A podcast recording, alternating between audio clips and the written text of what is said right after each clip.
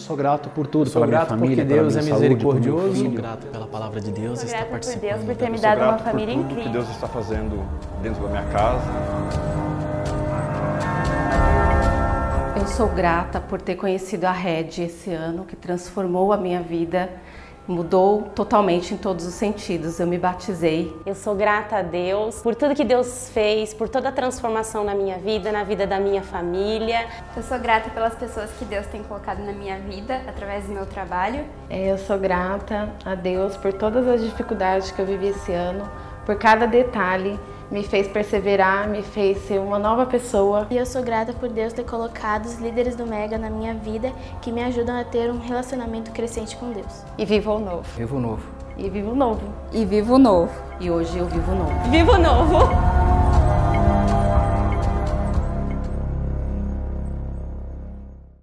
Boa noite. Que alegria receber cada um de vocês aqui na Rede. Nós estamos muito felizes. Hoje nós começamos uma nova série de mensagens chamada Eu Sou Grato por.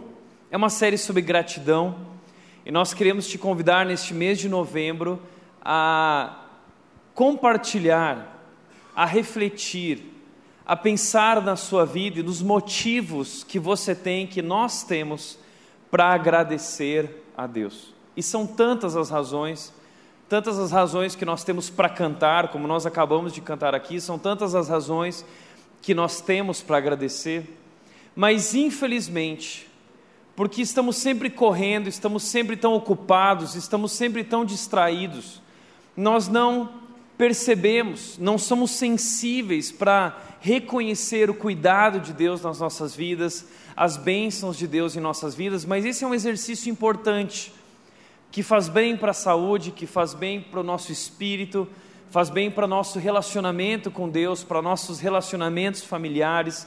Então, o nosso desafio durante esse mês de novembro é te convidar a exercitar a gratidão. Existe um costume na cultura americana de, no mês de novembro, na última quinta-feira do mês, celebrar o Thanksgiving, que é o Dia de Ação de Graças. E isso é algo que nós queremos importar para a nossa igreja durante esse mês de novembro. Nós queremos praticar ações de graças, nós queremos agradecer a Deus, olhar para trás, re recordar aquilo que Deus tem feito no nosso meio, em nossas vidas, e queremos te convidar a fazer parte disso. Por isso, a minha pergunta é: pelo que você é grato? Pelo que você é grato? Pare e pense sobre isso. Esse mês, esse tempo, essa série é sobre alegria no Senhor, é sobre gratidão. E eu quero começar ah, mostrando a minha gratidão. E eu sou grato, eu sou grato por tudo que Deus tem feito entre nós. Deus tem feito coisas grandiosas entre nós e por isso nós estamos aqui tão felizes, tão alegres. Deus tem feito muito mais do que nós poderíamos imaginar, tem sido um sonho.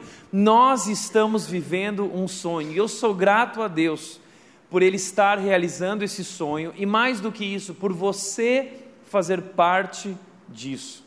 Eu sou grato a Deus pela sua vida, por aqueles que acreditaram na rede e que estão dando a sua vida para servir aqui, para trabalhar aqui, para ajudar a construir essa igreja e contribuindo também para realizar tudo aquilo que nós temos como sonhos e planos, com o maior objetivo de levar as pessoas a Jesus. Eu lembro que ano passado, mais ou menos nessa época, nós lançamos um grande desafio aqui na igreja. O desafio da compra do telão. Não sei se vocês lembram disso, mas é difícil lembrar da Red sem esse telão. Ele é tão especial, ele é tão bonito. E nós tínhamos essa ideia de compartilhar o Evangelho com ainda mais excelência, com criatividade, de maneira especial. Nós queríamos inovar a maneira como se prega o Evangelho. E a igreja acreditou nisso. Era um grande desafio, era algo impossível para nós. Mas Deus realizou o impossível através da vida de cada um de vocês, que assumiu um compromisso. No final desse ano, agora em dezembro, nós vamos pagar a última parcela desse telão, e esse telão agora é nosso mesmo, de verdade. E, e eu agradeço a Deus pela sua vida, por você contribuir. Nós, essa semana, fizemos também um grande investimento aqui na igreja na compra dos equipamentos de transmissão ao vivo, porque a rede não, não para por aqui. A rede tem alcançado vários lugares do Brasil e do mundo. Nós recebemos inúmeras, dezenas de mensagens todas as semanas de pessoas de várias partes do Brasil e do mundo compartilhando sobre o impacto que a rede tem tido em suas vidas e em suas famílias. Gente da Holanda, gente da Alemanha, gente de diversos cantos do mundo. É inacreditável. Acabei de receber uma mensagem de uma pessoa de Belo Horizonte dizendo: Tiago, você não tem ideia, eu quero agradecer, eu agradeço pela rede, pelos cultos online, e por isso nós investimos, nosso equipamento era alugado, temos a transmissão ao vivo em todos os cultos, YouTube, Spotify, mas agora o equipamento é nosso. Tudo isso são grandes investimentos, mas tudo isso graças a você que faz parte dessa igreja, tem acreditado e tem contribuído. E tudo isso tem tido frutos. Estamos diante do batismo, nós vamos encerrar a nossa série no último final de semana de novembro e nós vamos celebrar aqui o batismo de mais de 100 pessoas. 100 pessoas se batizando. Você entende o que é isso? Eu nunca vivi isso na minha vida, nunca imaginei que nós poderíamos viver isso. Isso é muito mais do que nós havíamos planejado. É o poder de Deus sobre nós, é o amor de Deus sobre nós, é, é o que Deus está fazendo, grandes coisas Ele está fazendo. Talvez nós vamos chegar, não sei quantos batismos ainda teremos, tem pessoas que ainda estão dando os nomes para o batismo, tomaram uma decisão com Jesus, mas são quase 200 pessoas se batizando em um ano. Deus tem feito coisas grandiosas. E tudo isso é sobre Jesus, sobre levar as pessoas a um relacionamento crescente com Jesus, pessoas que estão conhecendo a vida eterna em Jesus, reconhecendo Jesus Cristo como Salvador de suas vidas. Eu sou grato pelo que Deus está fazendo e porque você faz parte disso e Jesus tem alcançado a sua vida, a sua família. E eu quero dizer mais uma coisa, eu quero compartilhar um grande desafio que nós temos pela frente tá bom? E eu quero te convidar a orar por isso. Nós estamos crescendo. Existe muita gente que hoje está aí do lado de fora, vocês que estão nos acompanhando e talvez o áudio não chega tão bem aí, talvez você não consiga enxergar tão bem de onde você está. Nós queremos que vocês saibam que nós estamos uh, agindo em relação a isso. Nós temos um plano. Qual é o plano? A rede não para de crescer e por causa disso os arquitetos estão terminando um plano de reforma do ginásio para nós criarmos uma arena para a rede em 2020 aqui no ginásio do Colégio Polo para 1.500 pessoas, tá bom? Então, no ano de 2020, se tudo der certo, eu quero te convidar a orar. O plano está ficando pronto, a maquete fica pronta essa semana da reforma do ginásio para transformar ela numa arena de 1.500 pessoas. Nós vamos levantar os custos disso Vamos apresentar isso para o senhor Osias, que é o dono aqui do prédio da escola, buscando uma parceria, temos conversado sobre isso. Então, junte-se a nós em oração e em breve eu vou compartilhar esse grande desafio. Como Neemias compartilhou o desafio da reconstrução dos muros, assim nós vamos aqui construir um grande espaço ainda mais maravilhoso que esse.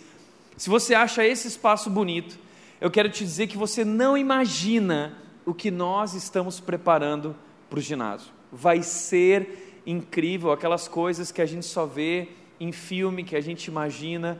Uh, Deus está fazendo grandes coisas e tudo isso é sobre receber mais pessoas para compartilhar o Evangelho com excelência, recebendo cada um com um lugar para cada um.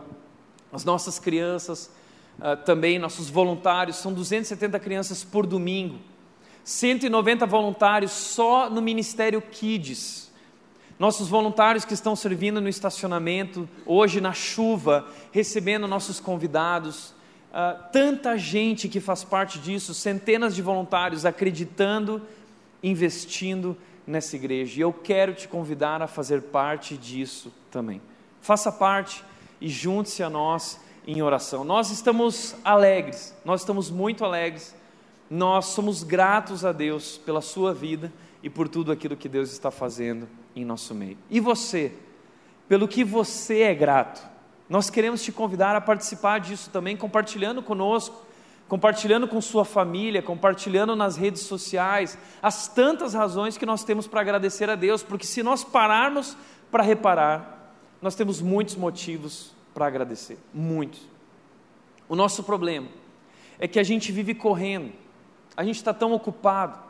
Eu não sei se é o tempo que, que passa correndo, ou somos nós que passamos correndo pelo tempo, mas nós não temos tido tempo de, de ser sensíveis às bênçãos de Deus. E nós precisamos talvez parar um pouco e desacelerar. E nós precisamos praticar esse exercício de se alegrar em Deus e ser gratos, e essa série é para desafiar você. Então participe disso. Como o apóstolo Paulo disse lá em Filipenses capítulo 4, versículo 4, ah, ele disse o seguinte: alegrem-se sempre no Senhor, alegrem-se sempre, não importa o que está acontecendo na sua vida, não importa quais são as tuas circunstâncias ou a situação, você deve se alegrar sempre. E ele diz: novamente direi, alegrem-se. A alegria na vida cristã é uma ordenança. A alegria na vida cristã é um mandamento.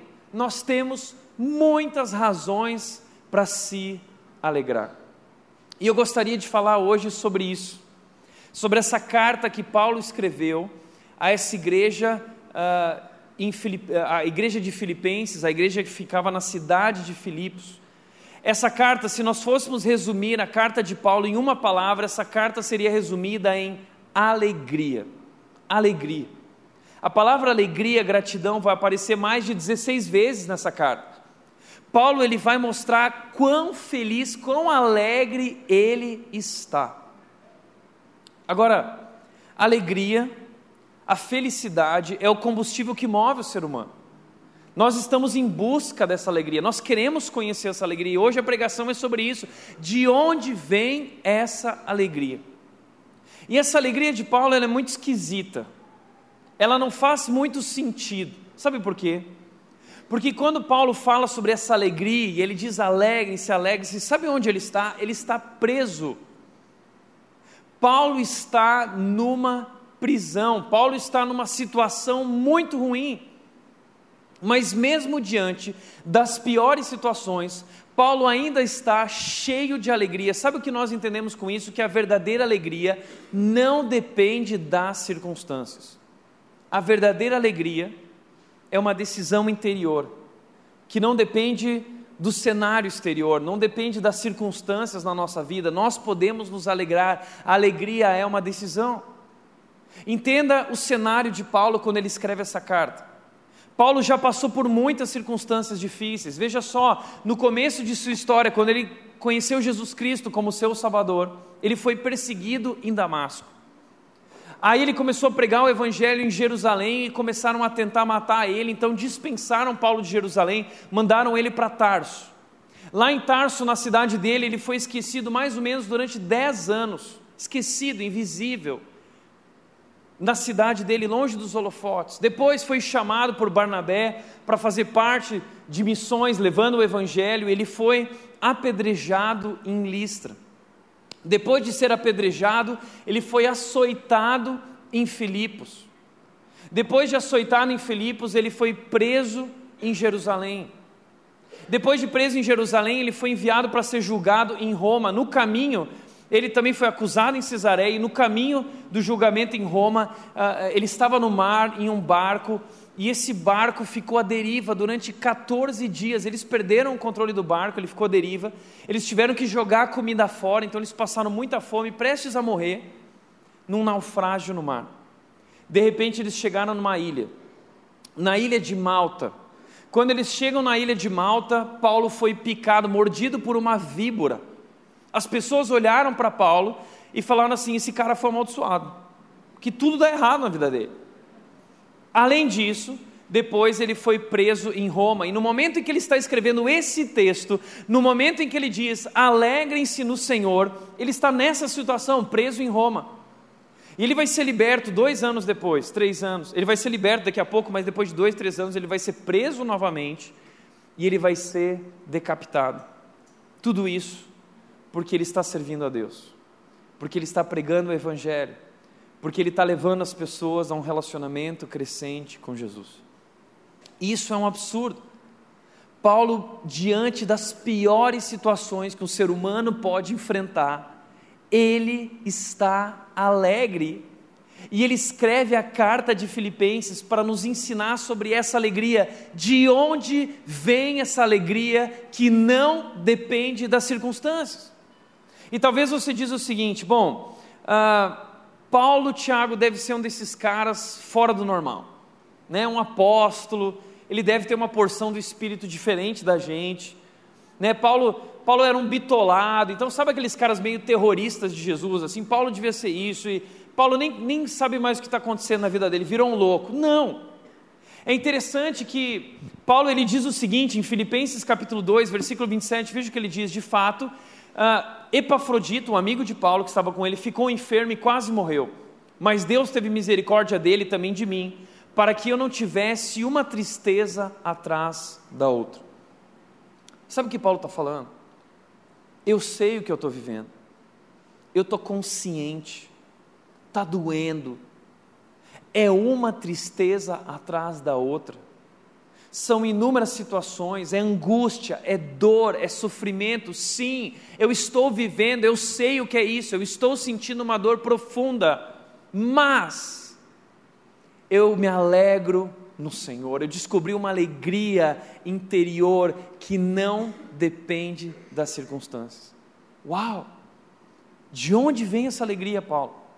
Nos ensine, porque nós precisamos aprender com você. Talvez você hoje está aqui e o que está passando na sua mente, no seu coração é: Tiago, o que eu tenho para agradecer? As coisas estão difíceis na minha vida. Eu não vejo razões para agradecer eu não vejo motivos para me alegrar. Por isso, hoje, inspirado pelo testemunho de Paulo, eu quero te mostrar como se alegrar em momentos difíceis, como ser grato em momentos difíceis. Essa alegria é uma decisão. E através da carta de Filipenses, Paulo vai nos ensinar de onde vem essa alegria. Eu quero te mostrar uma dica em cada capítulo, fazendo um resumo dessa carta. Quatro dicas, quatro segredos de Paulo para nós desenvolvermos essa alegria mesmo nos piores momentos. A primeira dica de Paulo para nós é mudar o nosso olhar. Nós precisamos mudar a forma como nós enxergamos as nossas circunstâncias, mudar a nossa perspectiva. Entenda isso: gratidão é uma mudança de olhar. Alegria é uma mudança de olhar, não tem a ver com as circunstâncias, não tem a ver com o que você está vivendo, não tem a ver com o cenário exterior, tem a ver com a maneira como você olha aquilo que acontece, é uma perspectiva. Paulo fala sobre isso dizendo em Filipenses 1, 12 e 13: Quero que saibam, irmãos, que aquilo que me aconteceu, o que me aconteceu, a prisão, eu estou preso, tem ao contrário servido para o progresso do Evangelho como resultado, tornou-se evidente a toda a guarda do palácio e a todos os demais que estou na prisão por causa de Cristo. Eu estou nessa situação por causa de Jesus. Sabe o que é legal de Paulo? É que Paulo entende que nada acontece por acaso, que todas as coisas estão sob o controle de Deus. As coisas podem fugir do nosso controle, mas elas continuam rigorosamente no controle de Deus. Você pode estar vivendo caos, nós podemos estar vivendo caos, mas Deus continua reinando em seu trono, soberano, poderoso, e Ele tem o controle da história em Suas mãos e o controle das nossas vidas em Suas mãos, e nada acontece em nossas vidas sem que Deus permita. Deus conhece cada fio de cabelo que cai da nossa cabeça. Deus conhece cada pensamento do nosso coração. Deus conhece cada lágrima que nós derramamos. Deus tem um plano perfeito para as nossas vidas. E Paulo entende que, mesmo a prisão, faz parte do plano de Deus. Entenda isso. Nós falamos sobre isso o ano inteiro aqui. O fato de sermos cristãos não nos blinda das dificuldades. Mas a diferença é que nós sabemos que há um propósito nas dificuldades. E Paulo sabe disso. Há um propósito para tudo que acontece em nossas vidas. E quando Paulo olha através desse propósito, ele consegue transformar problemas em oportunidades. É uma questão de olhar. Muitas vezes a gente olha para uma situação e a gente vê problema, mas uma outra pessoa, da perspectiva de Deus, ela olha para o mesmo problema como uma oportunidade, é isso que Paulo está falando. Veja o que ele diz: aquilo que me aconteceu tem, ao contrário, servido para o progresso do Evangelho. Eh, então, peraí, qual é a pior coisa que pode acontecer para alguém que quer levar as pessoas a Jesus? É ficar preso. Eu não vou poder falar. Mas ele está dizendo assim: o que parecia ser um problema, na verdade se tornou uma oportunidade, está servindo para o progresso do Evangelho. Como assim o progresso do Evangelho? Sabe por quê? Porque Paulo transformou esse problema em uma oportunidade. Ele está pregando dentro da prisão para pessoas que ele não poderia pregar, que ele não teria alcance. Ele encontrou uma oportunidade ali de pregar para toda a guarda. Ele está pregando para todos os soldados. Vários soldados e pessoas importantes estão conhecendo Jesus. Então, Paulo, ah, nessa situação, ao invés de reclamar, ele começa a proclamar. Qual é a sua atitude diante das dificuldades? É reclamar ou é proclamar? Paulo está proclamando, e mais do que isso, durante esse tempo na prisão, Paulo aproveita o tempo que ele tem para escrever cartas às igrejas, e as cartas que ele escreveu se tornaram os nossos livros do Novo Testamento. A Bíblia que nós temos hoje em mãos, a nossa fé, o fundamento da nossa fé, foi escrito nesse tempo de Paulo na prisão. Hoje nós temos esse tesouro em nossas mãos, porque Paulo estava preso. Então Paulo tirou o melhor da dificuldade, Paulo tirou o melhor dos problemas na sua vida. É isso. Ele transformou um problema numa oportunidade. Então talvez no momento Paulo não podia entender por que aquilo. Mas hoje, olhando para trás, nós vemos Deus permitiu e Deus usou esse momento para que Paulo pudesse escrever cartas que se tornariam imortais na história do cristianismo e para o progresso do Evangelho. O Evangelho continua progredindo hoje, graças a essas cartas de Paulo que trazem nosso fundamento, a nossa base, nossas convicções de fé a partir de, daquilo que Paulo revelou a respeito de Jesus Cristo. Uau! Está entendendo? Então, problemas são oportunidades. E oportunidades de quê? Primeiro, uma oportunidade para talvez repensar a nossa postura de vida. Se hoje você se encontra num momento difícil, e você não vê saída, talvez essa é a oportunidade que Deus te dá agora para repensar a sua postura de vida. Porque muitos dos problemas que nós enfrentamos são decorrentes da nossa própria imaturidade. Porque nós resolvemos fazer do nosso jeito e não do jeito de Deus. Porque nós fazemos escolhas erradas, tomamos decisões erradas. Porque somos inconsequentes e aí sofremos as consequências e talvez hoje você se vê numa situação porque você fez a escolha errada. Mas em Jesus há sempre uma oportunidade para recomeçar, uma oportunidade para se arrepender, uma oportunidade para é, reconstruir a sua vida e assumir uma nova postura. Você pode em Cristo Jesus. Talvez esse é o momento. Agora, os problemas também podem ser oportunidades para nós aprofundarmos a nossa relação com Deus. Porque quando nós estamos no momento de dificuldade e dor, nós nos tornamos mais sensíveis a Deus. A gente está vivendo momentos bons, na maioria das vezes a gente esquece a Deus. Mas no momento da dificuldade, nós recorremos a Deus. E esse é o momento em que Deus usa para nós crescermos no relacionamento com Ele. Foi o que aconteceu com Jó, lembra de Jó? O livro de Jó mostra um homem que sofreu muito mas a Bíblia diz no final do livro de Jó, Jó diz no capítulo 42, versículo 2, ele diz: Antes eu conhecia Deus só de ouvir falar, mas agora os meus olhos veem Deus. O que ele está dizendo é: a partir do sofrimento, das dificuldades, eu aprofundei a minha relação com Deus, agora eu conheço esse Deus de uma maneira como eu não conhecia. Então, as dificuldades em nossa vida são uma oportunidade para nós aprofundarmos, crescermos no nosso relacionamento com Deus.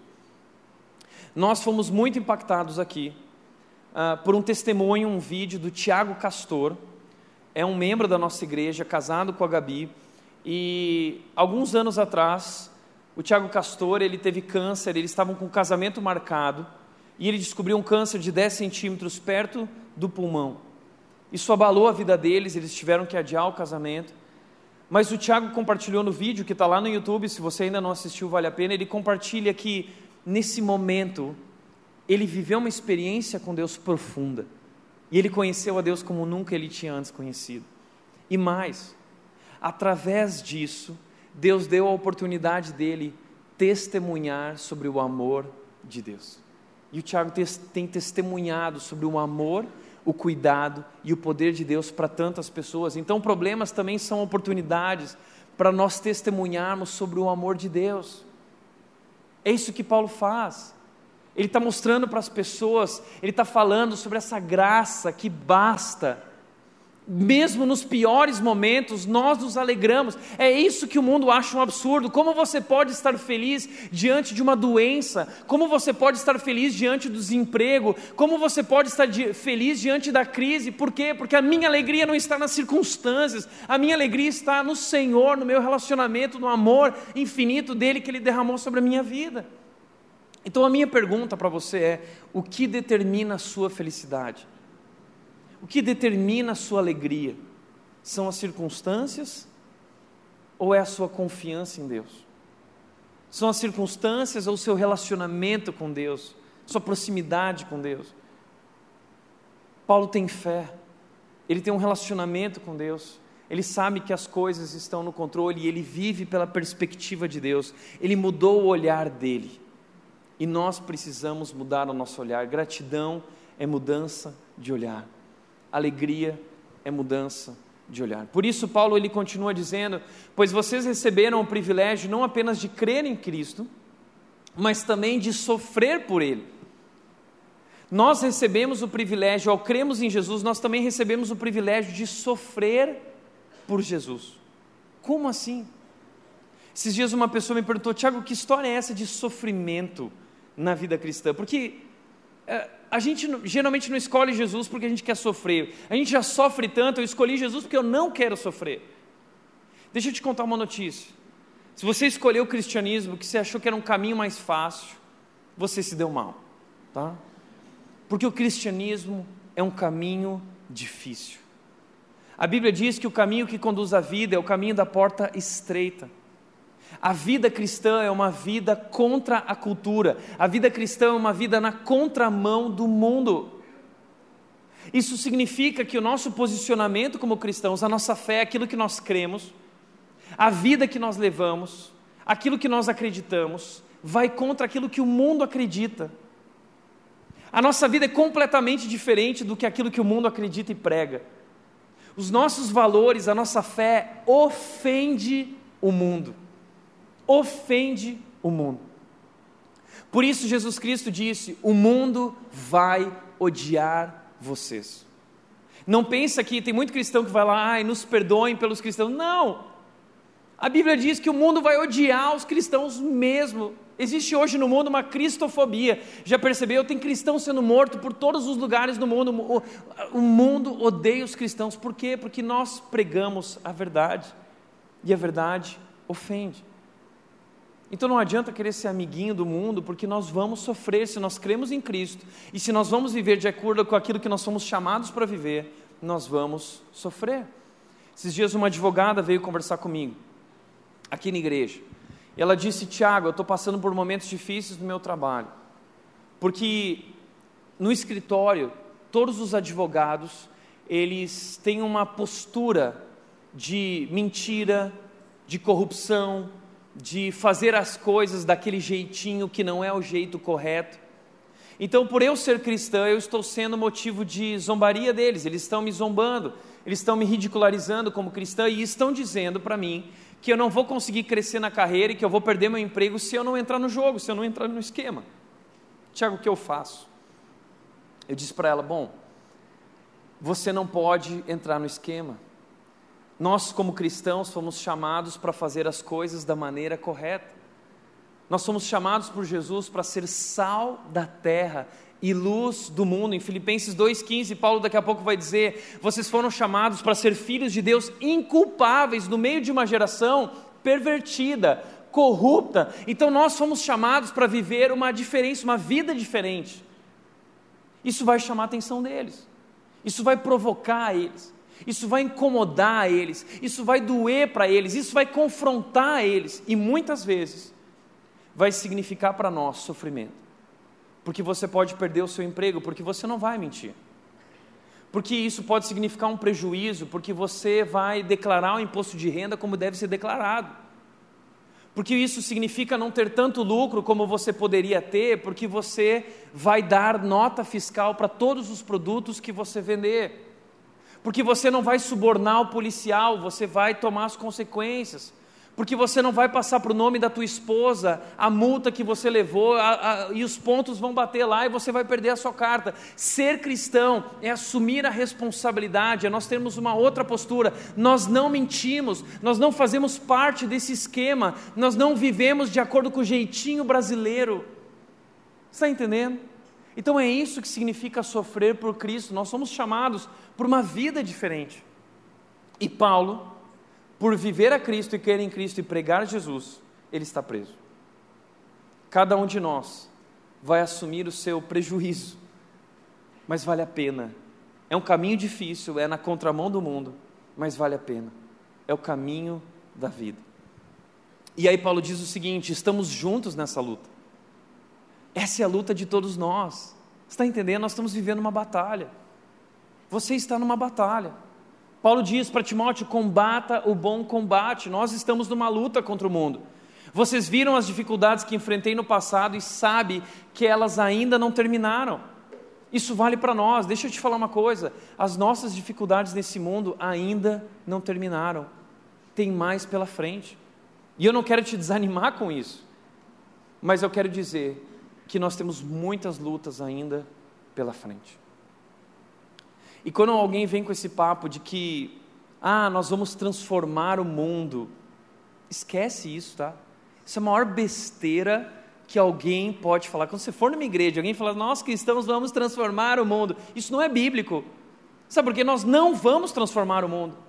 A Bíblia diz que esse mundo já está condenado, esse mundo já era e tudo que está nesse mundo está condenado. A Bíblia diz que esse mundo jaz no maligno, esse mundo está sob o controle do maligno, e esse mundo vai ser destruído. E a Bíblia diz que Deus vai fazer todas as coisas novas, tudo novo, uma nova vida, um novo mundo, uma nova história, tudo novo, porque isso aqui já era, foi condenado pelo mal e pelo pecado. Inclusive, Paulo diz para Timóteo na sua segunda carta, ele diz o seguinte: os últimos dias serão dias terríveis, terríveis. Por isso, não se surpreenda com as notícias terríveis que vão chegando a cada semana. Como nós, fomos, como nós recebemos notícias tristes essa semana, da impunidade no Brasil, da corrupção no Brasil. Não se surpreenda com isso, vai piorar, vai piorar. Agora, se a sua alegria, se a sua esperança está nesse mundo, você vai se frustrar você vai se decepcionar com certeza. Porque nossa esperança não deve estar aqui. A nossa esperança está nessa vida, nesse novo mundo, no futuro que Deus tem guardado para nós. Então mude o seu olhar. Segundo lugar, Paulo vai dar uma segunda dica para nós de que nós podemos pensar menos em si mesmos. Porque o problema pelo qual nós somos tão infelizes é que nós pensamos demais em nós. Nós somos egoístas. Veja o que ele diz: nada façam por ambição egoísta ou por vaidade. Essa é a nossa história. Nós somos egoístas e tudo que nós fazemos, pensa bem nisso, tudo que nós fazemos, nós fazemos por vaidade, pensando em nós, a nossa fama, a nossa popularidade, a nossa fotinho, nosso Instagram, o nosso Facebook, a minha felicidade, o que me faz feliz a minha satisfação pessoal. Nós estamos vivendo a tirania da, da felicidade, estamos vivendo debaixo da ditadura da satisfação, é a escravidão da satisfação. Nós somos escravos desse negócio chamado satisfação pessoal. O trabalho tem que me satisfazer pessoalmente. O casamento tem que me satisfazer pessoalmente. O meu cônjuge tem que me realizar pessoalmente. A igreja tem que me realizar pessoalmente. Tudo tem que me realizar pessoalmente. Isso está destruindo a nossa vida. Isso está consumindo o nosso coração. Esse é o problema da sua vida, esse egoísmo, esse foco em si mesmo. Esse é o problema do ser humano. O pecado tem sua ra raiz nesse amor próprio, o que eu quero, do meu jeito, para mim. É isso que destrói a nossa vida. Por isso, Paulo diz: Eu abri mão de mim mesmo. Eu não penso mais em mim mesmo. Esse é o segredo, na verdade, é pensar menos em si mesmo. E ele diz: é humildemente considerar os outros superiores a si mesmo e dar a sua vida por eles. Cada um cuide não somente dos seus interesses, mas também dos interesses dos outros. Eu não estou mais pensando nos meus interesses. Eu estou focando nas necessidades dos outros. Eu quero ajudar. Eu não quero viver uma vida inútil. Eu quero ser útil aos outros, eu quero ajudar as pessoas. Aí está a minha alegria. Por isso, C.S. Lewis ele diz algo interessante. Ele disse o seguinte: a verdadeira humildade não é pensar menos de si mesmo, mas é pensar menos em si mesmo. Humildade não é você pensar, ah, eu não sou ninguém. Não é isso que é humildade. Humildade é você pensar menos em si mesmo e começar a pensar mais nos outros. A Bíblia nos chama a essa vida. A vida cristã não é sobre autoestima, a vida cristã é sobre outro estima. Eu não penso no meu bem, na minha imagem, eu penso nos outros, como eu posso servir. Ai, Tiago, mas será que é assim mesmo? Sim, Paulo vai dar alguns exemplos para nós. Seja a atitude de vocês a mesma de Cristo Jesus. Jesus é o nosso maior exemplo. E nossa atitude deve ser a mesma de Cristo Jesus. Qual foi a atitude de Jesus? Ele diz: embora sendo Deus, que poderia ah, se encher de orgulho, que poderia ser, né, ele tem razão, ele não é culpado, nós somos culpados, mas Deus não é. Mas, embora sendo Deus, não considerou que ser igual a Deus fosse algo a que devia se apegar. Ele não se apegou a quem ele era. Em vez disso, esvaziou-se a si mesmo. Deus se esvaziou de si mesmo. Ele não considerou o que ele era, e ele se humilhou, veja, assumiu a posição de escravo e nasceu como ser humano. Quando veio em forma humana, humilhou-se, limitou-se na forma humana, sendo Deus, e humilhou-se e foi obediente até a morte morte de cruz. Morreu como um ladrão, morreu como um criminoso, sendo inocente, esmagado pelos nossos pecados naquela cruz, sofrendo como nenhum outro homem, ser humano na face da terra já sofreu. Por que ele fez isso? Porque ele não pensava nele, ele pensava em mim e em você. É isso que é amor. Verdadeiro amor é dar a vida pelo outro, e Deus está nos chamando para essa vida uma nova postura, parar de pensar em nós mesmos e se esvaziar e começar a servir. Existe alegria em servir, é disso que Paulo está falando. Descubra essa alegria que é viver por algo além de você. O problema é que você só pensa nos seus interesses. E é isso que tem gerado tanta frustração na sua vida, porque você é egoísta e vaidade, isso é inútil, Salomão já tinha dito isso, ele disse: tudo isso é inútil, a vaidade, é correr atrás do vento. Nós estamos correndo atrás do vento, mas Deus está nos chamando para correr numa outra direção e viver uma vida que vale a pena, que não é inútil. E ele vai dar outros exemplos, ele vai dizer: Timóteo, é outro exemplo, no capítulo 2, ele diz: Não tenho ninguém que se preocupe sinceramente com o bem-estar de vocês como Timóteo. Timóteo era um pastor, discípulo de Paulo Esteve com Paulo passando por Filipos, lá em Atos 16, na segunda viagem missionária, quando a igreja de Filipos foi criada. Timóteo criou interesse por essas pessoas. Timóteo dá vida para essas pessoas e ele diz: todos os outros se preocupam apenas consigo mesmos e não com o que é importante para Jesus. Com o que você se preocupa? Deixa eu te perguntar uma coisa, olha para esse versículo. Com o que você se preocupa? Você se preocupa consigo mesmo? Ou você se preocupa com aquilo que é importante para Jesus? Está entendendo? Você faz parte de qual grupo? Você é do grupo do Timóteo que pensa, não pensa em si mesmo e pensa naquilo que é importante para Jesus? Como anda a sua vida? Talvez a razão pelo qual você anda tão triste, decepcionado e infeliz é porque você tem pensado somente em si mesmo. Quanto menos você pensar em si mesmo, mais feliz você será. Então cai fora desses, dessas coisas que o mundo diz sobre amar a si mesmo, pensar em si mesmo. A Bíblia está dizendo: olha para fora. Se você quer ser feliz, para de olhar para o seu umbigo e começa a dedicar a sua vida e viver sua vida por algo muito maior do que a sua vida. E esse é o nosso propósito como cristãos. O propósito é ser meio para um fim que não é você. Nós fomos chamados para isso. Ele dá outro exemplo. Ele dá o exemplo de Epafrodito. Ele diz em Filipenses 2, 25 e 30: ele diz: Enquanto isso Penso que devo enviar-lhes de volta Epafrodito. Ele é um verdadeiro irmão, colaborador e companheiro de lutas. Arriscou a vida pela obra de Cristo e esteve a ponto de morrer. Quem é Epafrodito? A igreja de Filipos mandou uma oferta financeira para Paulo porque ele está na prisão, ele precisa de ajuda. Essa igreja manda uma oferta para ele e Epafrodito então pega essa oferta e leva para Paulo nessa viagem, correndo inúmeros riscos. E ele fica doente lá na prisão, ao lado de Paulo, e ele quase morre. Mas ele abre mão de tudo na vida dele para abençoar Paulo e para fazer parte daquilo que Deus está fazendo no mundo. Olha quantos exemplos nós temos de pessoas que deram as suas vidas. É aí que se encontra a alegria, em olhar para fora. Existe um livro que marcou muito a minha vida que se chama Olhai os Lírios do Campo. É um livro do Érico Veríssimo, é o meu escritor brasileiro preferido, ele é um gaúcho, o livro não é cristão, tá? Mas o Érico Veríssimo, ele é um gaúcho lá de Santa Cruz, ele já falecido, ele é pai do Luiz Fernando Veríssimo. E eu sempre li muito na minha adolescência os livros dele, eu adorava os romances, as ficções. E teve uma história que marcou minha vida. A história desse livro, que conta a história fictícia de um homem chamado Eugênio. Mas talvez a história do Eugênio é a história de muitos aqui.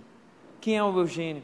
O jovem, o Eugênio era um jovem simples, pobre, uma família muito uh, passando por misérias, mas ele tinha um sonho, ele queria ser rico, ele queria ser famoso, bem-sucedido.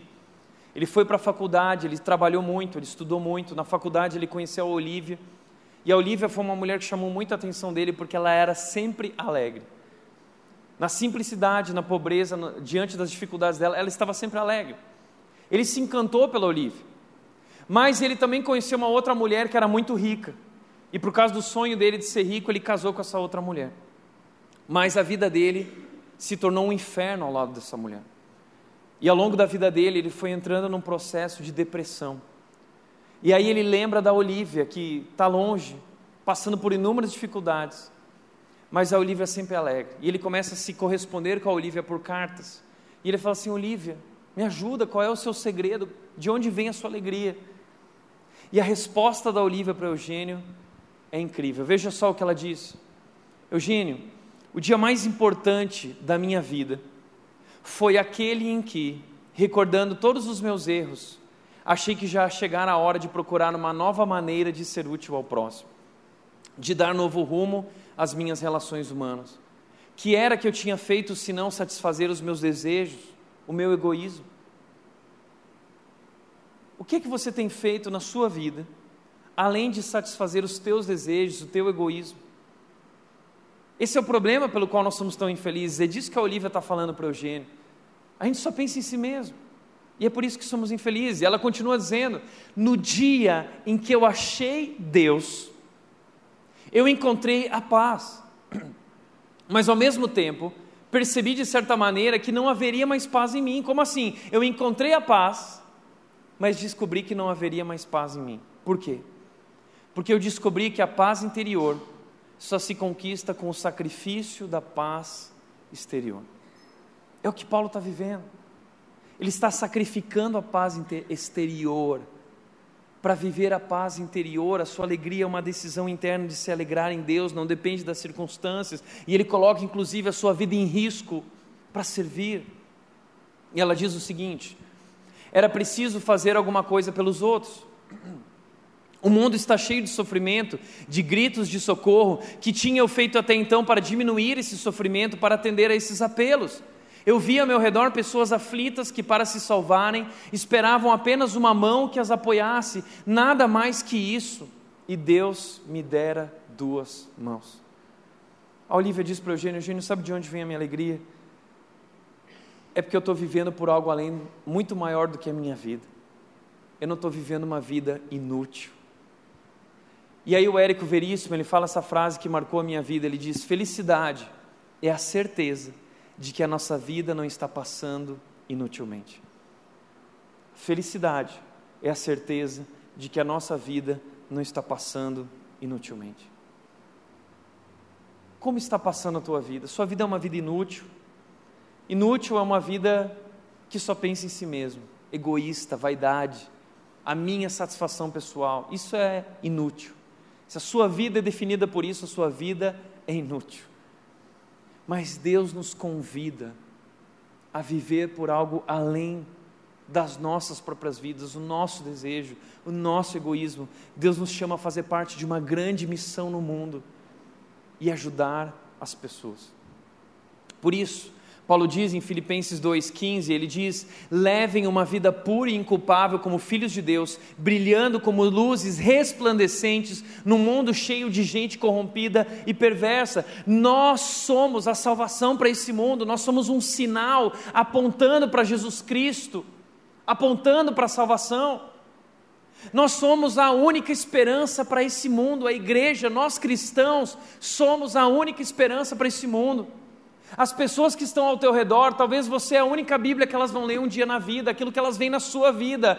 Nós precisamos apontar para Deus e viver como filhos de Deus, que apontam para essa esperança, ajudando esse mundo perdido, pessoas que vivem na escuridão. Isso é viver uma vida que vale a pena. Deus está te chamando para fazer parte dessa grande obra no mundo. Paulo está fazendo parte disso. E é por isso que ele está feliz.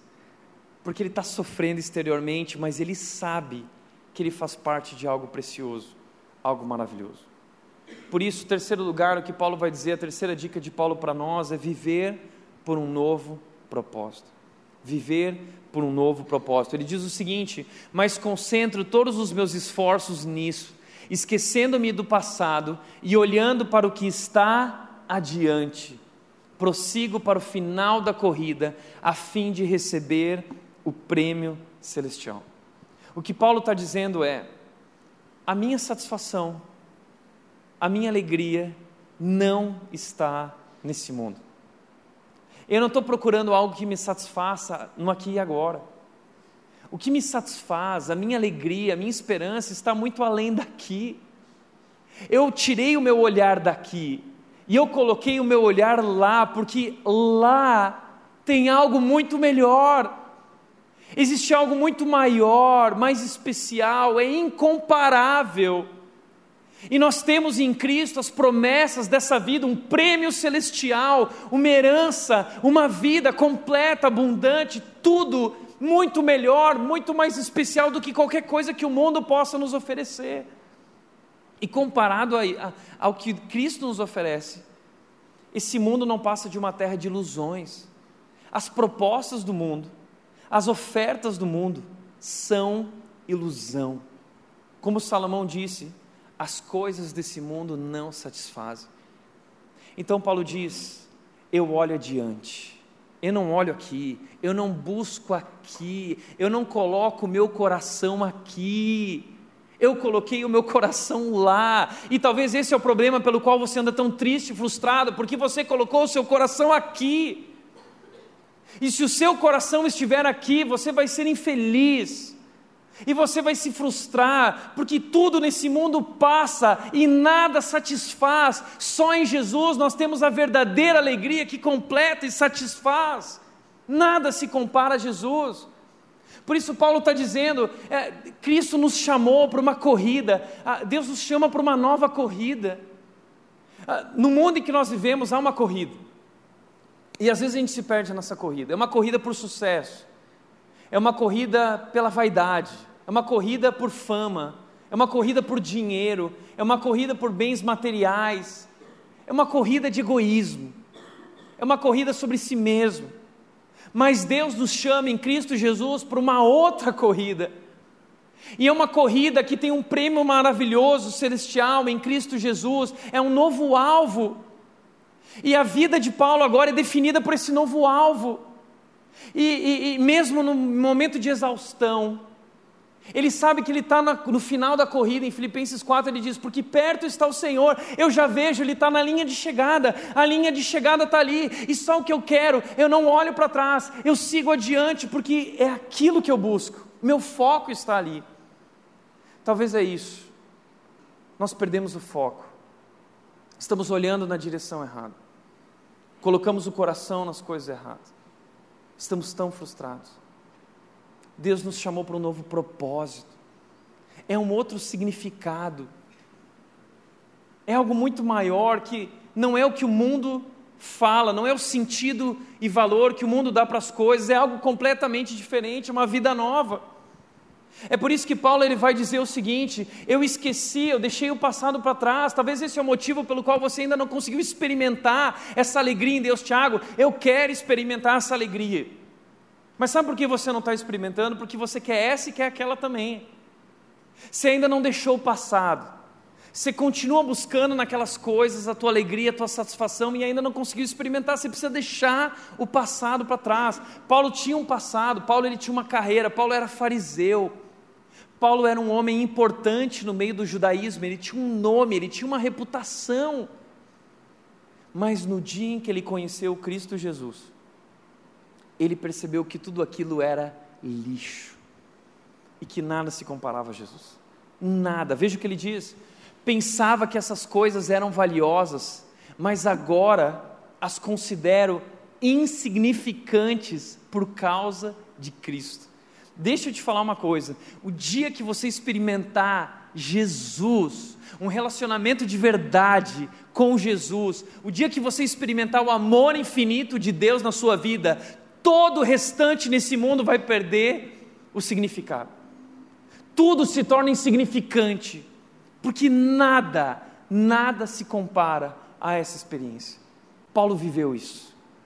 Paulo conheceu Jesus e tudo perdeu a graça para ele, porque só Jesus é a verdadeira alegria. E ele diz: em todas as outras coisas são insignificantes, se comparadas. Então, o que ele está dizendo é: esse novo propósito mudou os meus valores, mudou o que eu valorizo. Agora eu valorizo outras coisas porque eu experimentei algo muito melhor. E olha o que ele diz: sim, todas as outras coisas são insignificantes comparados ao ganho inestimável de conhecer a Cristo Jesus, o meu Senhor. Já entendeu isso? Nós estamos falando não de religião, mas de um relacionamento com Jesus, o nosso Deus. Isso é verdade, isso é transformador. E Jesus disse: Eu vim para que vocês tenham vida abundante. Há uma vida abundante em conhecer Jesus, em se relacionar com Jesus. Isso supera qualquer coisa nesse mundo e vai muito além das circunstâncias. Por isso, Paulo diz: Por causa dele, de Jesus, deixei de lado todas as coisas e as considero menos que lixo. Lixo. Tudo que eu construí, tudo que o mundo tem para oferecer, virou lixo para mim, porque nada se compara a conhecer Jesus. Sabe qual é o problema? A gente se contenta com lixo. E lixo não satisfaz. Deus tem algo muito mais especial para a sua vida. E Paulo está dizendo, a fim de poder ganhar a Cristo e ser encontrado nele. Então, Paulo está falando o seguinte: uh, o meu propósito uh, em Cristo, esse novo alvo, trouxe novos valores e trouxe novas prioridades na minha vida. É tudo diferente da minha vida. Esse novo propósito me trouxe novos valores, eu valorizo coisas diferentes. E por valorizar coisas diferentes, hoje eu tenho prioridades diferentes. Talvez por não ter estabelecido esse alvo na sua vida e propósito, os teus valores continuam antigos e errados e você tem as prioridades erradas, e é por isso que você não tem vivido uma transformação na sua vida, experimentado a alegria que está em Deus. Talvez você precise abandonar esse lixo. Não é sua carreira, não é seu nome, não é o dinheiro, não é o sucesso, não são os bens materiais, isso é lixo. Enquanto você buscar a tua alegria e satisfação nessas coisas, você vai se frustrar. Você vai se frustrar. Paulo diz que ele quer ganhar a Cristo e ser encontrado nele. Porque a nossa vida, Paulo diz em Colossenses 13, ele diz: a nossa vida está escondida em Cristo Jesus. Aquilo que Deus preparou para nós está escondido em Cristo. Eu quero conhecer Jesus para conhecer quem eu sou. A minha identidade está em Jesus, a sua identidade está em Jesus, e quanto mais eu conheço Jesus, mais eu me encontro, mais eu entendo quem eu sou, e mais satisfeito eu estou no seu amor. Nada se compara a isso. Por isso, Paulo diz: nossa cidadania, no entanto, vem do céu, e de lá aguardamos ansiosamente a volta do Salvador o Senhor Jesus Cristo. Eu sei bem quem eu sou, eu não pertenço mais a esse mundo, meu coração não está mais aqui, eu pertenço a outro mundo e o meu coração está lá e eu estou caminhando para lá nessa corrida. Eu esqueci o que ficou para trás, é tudo lixo, nada se compara, existe algo muito maior. Eu prossigo, eu vou adiante. Posso te falar uma coisa? Vá adiante, existe algo maior pra, de Deus para a sua vida. Adiante, para de olhar para trás. Para de se contentar com o lixo desse mundo, com as ilusões desse mundo. Deus tem algo maior para a sua vida adiante. Faça como Paulo, esquecendo das coisas que ficaram para trás. Eu prossigo para diante, na corrida, no chamado de Jesus para a minha vida. Algo muito mais especial. Quarto e último lugar, quarto segredo de Paulo. Ele vai dizer em Filipenses: mudar o olhar, a pensar menos em si mesmo ele vai falar sobre um novo propósito, viver para um novo propósito e descansar no poder de Deus. Descansar no poder e no cuidado de Deus. Ele diz em Filipenses 4, 12 e 13: Eu sei viver na necessidade e também na fartura. Ele está falando de dois extremos. Ah, extremos que provocam reações diferentes na nossa vida necessidade e fartura. Quando nós estamos na necessidade, é um tempo difícil, tempo de privação. A nossa atitude, geralmente, no momento da necessidade, é murmuração e queixa. Nós ficamos tristes, nós ficamos abatidos, muitas vezes começamos a questionar a Deus, dizendo: Deus, por quê? Onde você está? Nós nos perdemos. Por outro lado, na fartura, nós também nos perdemos, mas nos perdemos no orgulho nós nos esquecemos de quem Deus é, porque está tudo bem na nossa vida, a gente fica orgulhoso, como eu sou bom, olha quanto dinheiro eu tenho, olha quem eu sou. E aí nós começamos a viver uma vida desequilibrada, de desperdício, uma vida inútil, egoísta. Paulo diz: Eu já vivi a fartura, eu já tive tudo, eu já fui rico, já tive fama, sucesso e prestígio, mas eu também já experimentei total necessidade e privação. Posso falar? Nada mais disso mexe comigo, porque eu descobri um segredo. Eu descobri o segredo de viver além das circunstâncias. Qual é o segredo de Paulo? Ele diz: Aprendi o segredo de viver em qualquer situação, de estômago cheio ou vazio, com pouco ou com muito. Qual é o segredo de Paulo? O segredo de Paulo é o equilíbrio em todas as situações, é confiança na hora da necessidade, mas é também humildade na hora da prosperidade. Se eu estou bem, eu sou humilde porque eu sei que tudo isso é uma dádiva de Deus. Se eu estou no momento de privação, eu confio em Deus, eu sei que Deus está cuidando da minha vida. Se você está vivendo a fartura, deixa eu te falar uma coisa, cuidado. Porque muitas vezes eu ouço pessoas dizendo o seguinte: ah, eu tenho porque eu trabalhei. Cuidado. Sabe por quê? Nós temos esse péssimo costume de olhar para a vida como merecimento e não como dádiva. A Bíblia diz, Paulo disse em 2 Timóteo, ele disse o seguinte, em 1 Timóteo 4 ele disse: ah, Deus de tudo nos provê ricamente. É Deus quem tem provido ricamente em sua vida, Deus tem te abençoado. Seja grato e seja humilde, é dádiva. Mas se você está na necessidade, Deus também ama você, Deus está cuidando de você. Aprenda a confiar na hora da necessidade e aprenda a ser humilde na hora da prosperidade. E o segredo de Paulo, qual é o segredo? Eu posso todas as coisas por meio de Cristo que me dá forças. Eu posso todas as coisas por meio daquele que me fortalece.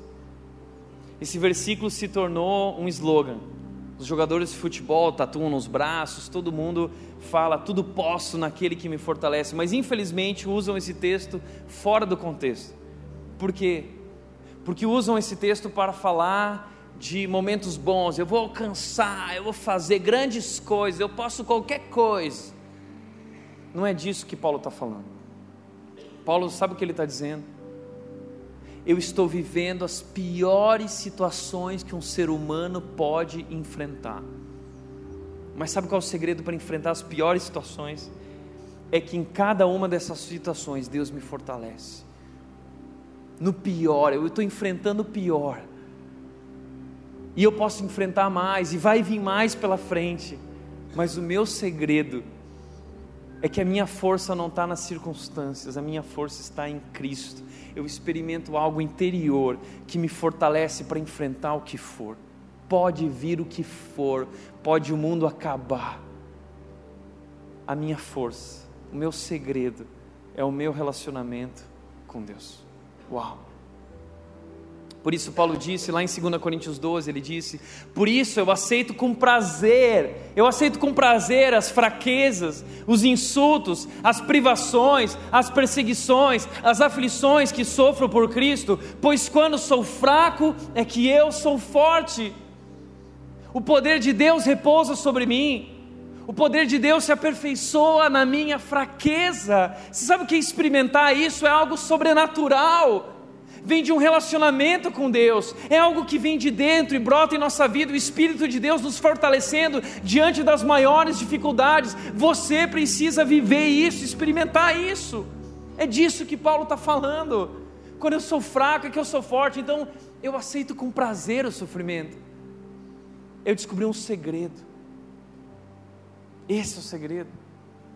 E ele diz: em 2 Timóteo 4, mas o Senhor permaneceu ao meu lado e me deu forças para que eu pudesse anunciar as boas novas plenamente, a fim de que todos os gentios as ouvissem, e ele me livrou da boca do leão. Sim, o Senhor me livrará de todo ataque maligno e me levará em segurança para o seu reino celestial. Essas são algumas das últimas palavras de Paulo na vida dele. 2 Timóteo, a última carta de Paulo. Capítulo 4 são as últimas palavras de Paulo. E olha, olha a esperança de Paulo: Ele me levará em segurança para o reino celestial. Meu coração está lá. Já combati o bom combate. Pode vir o que for. Eu sei que o que é meu está guardado em Cristo Jesus. E é muito melhor, muito melhor do que qualquer coisa que o mundo pode me oferecer. Não se iluda com as coisas desse mundo, não se perca, não entregue o seu coração não deixe o seu olhar na direção errada. Deus tem algo melhor e maior. Por isso, Paulo diz, Filipenses 4,6, você já conhece esse texto, ele diz: Não vivam preocupados com coisa alguma, não se preocupe com nada. Por que se preocupar? Por que ficar ansioso?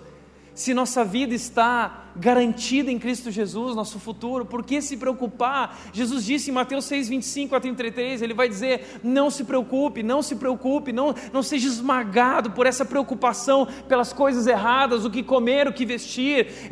Deus está cuidando de suas vidas, o Pai Celestial está cuidando de vocês. Então, se o Pai está cuidando, Ele diz: em vez disso, orem a Deus, falem com Deus sobre tudo. Seu Pai, Ele está com você, Deus tem caminhado, Deus nos guia até o reino celestial, como Paulo diz.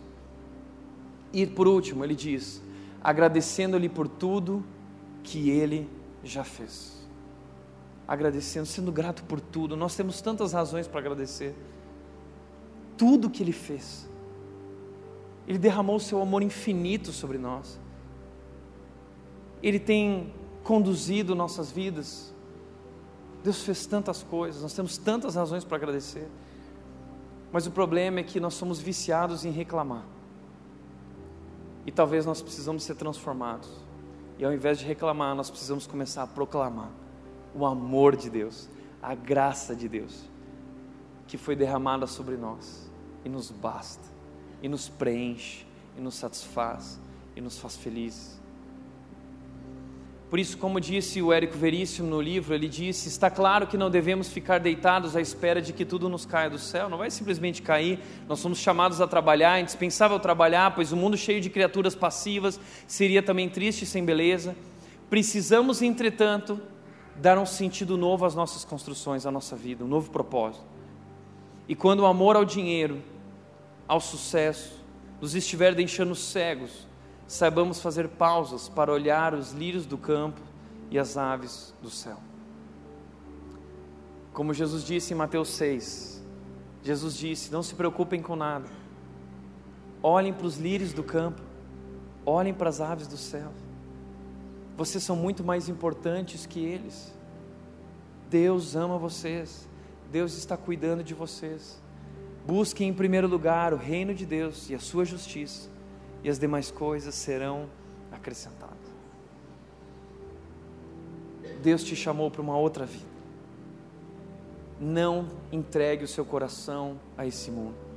Viva pelo propósito de Deus. Viva a corrida certa. Olhe na direção certa. O nosso alvo é Jesus.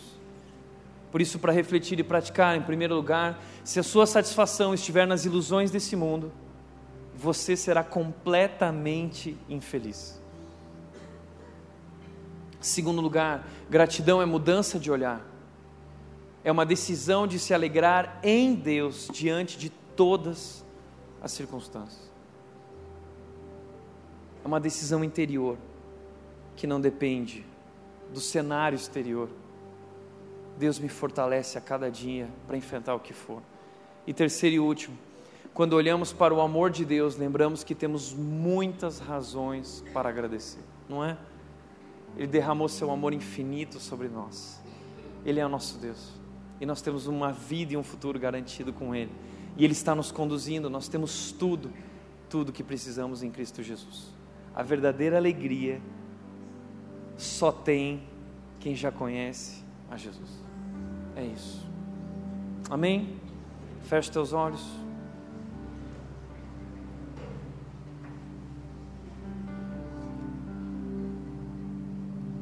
Pai, nós estamos caminhando para mais um final de ano muitas vezes exaustos, cansados, a vida é dura, não é fácil.